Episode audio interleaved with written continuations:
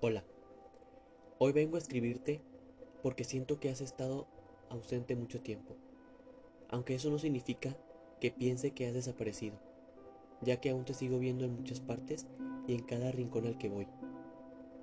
Aprecio el tiempo que te tomas para poder estar con cada una de las personas que quiero y también por las personas que no conozco.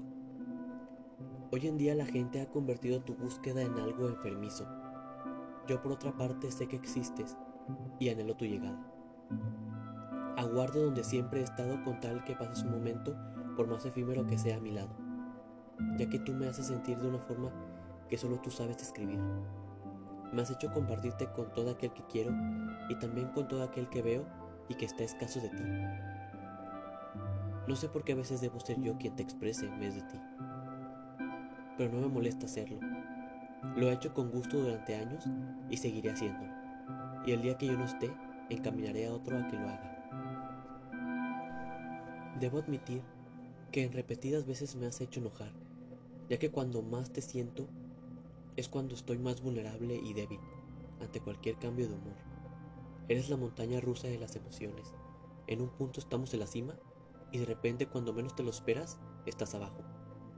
Y eso jode. Pero bueno, supongo que es algo con lo que tenemos que vivir, sabiendo que eres como una estrella fugaz, sabiendo que no cualquiera te entiende, pero sí debemos tener. Para Aristóteles, la felicidad no es un estado, es una actividad. Solo es al final de la vida cuando se puede decir si ha sido feliz o no. Hoy en día disfrazamos la felicidad como un derecho y no como algo que deba ganarse. Epicuro consideraba que el hombre feliz no es aquel que experimenta los placeres más intensos, sino aquel que consigue evitar el sufrimiento.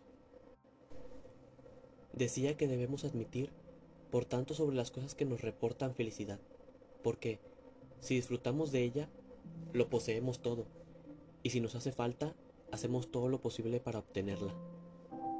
Epicuro no prohibía los lujos, pero sí consideraba riesgoso rodearse de ellos ya que si estos llegaran a hacer falta, esto causaría un dolor para el individuo. Por otra parte, Boesio decía que si quieres ser feliz, no bases tu felicidad en unos cimientos tan frágiles como los de la suerte. Y el problema no es tener buena suerte, sino en pensar que la buena suerte dura para siempre. Todo eso se acaba. Los que tienen fama hoy, mañana serán olvidados. Los que tienen un cuerpo fantástico envejecerán y los que tienen poder algún día morirán solos. Pero hay una cosa que hace que evitemos el sufrimiento y esa es la amistad. De cuantos bienes proporciona la sabiduría para la felicidad de toda una vida, la más importante es la amistad. Del cogito para la felicidad.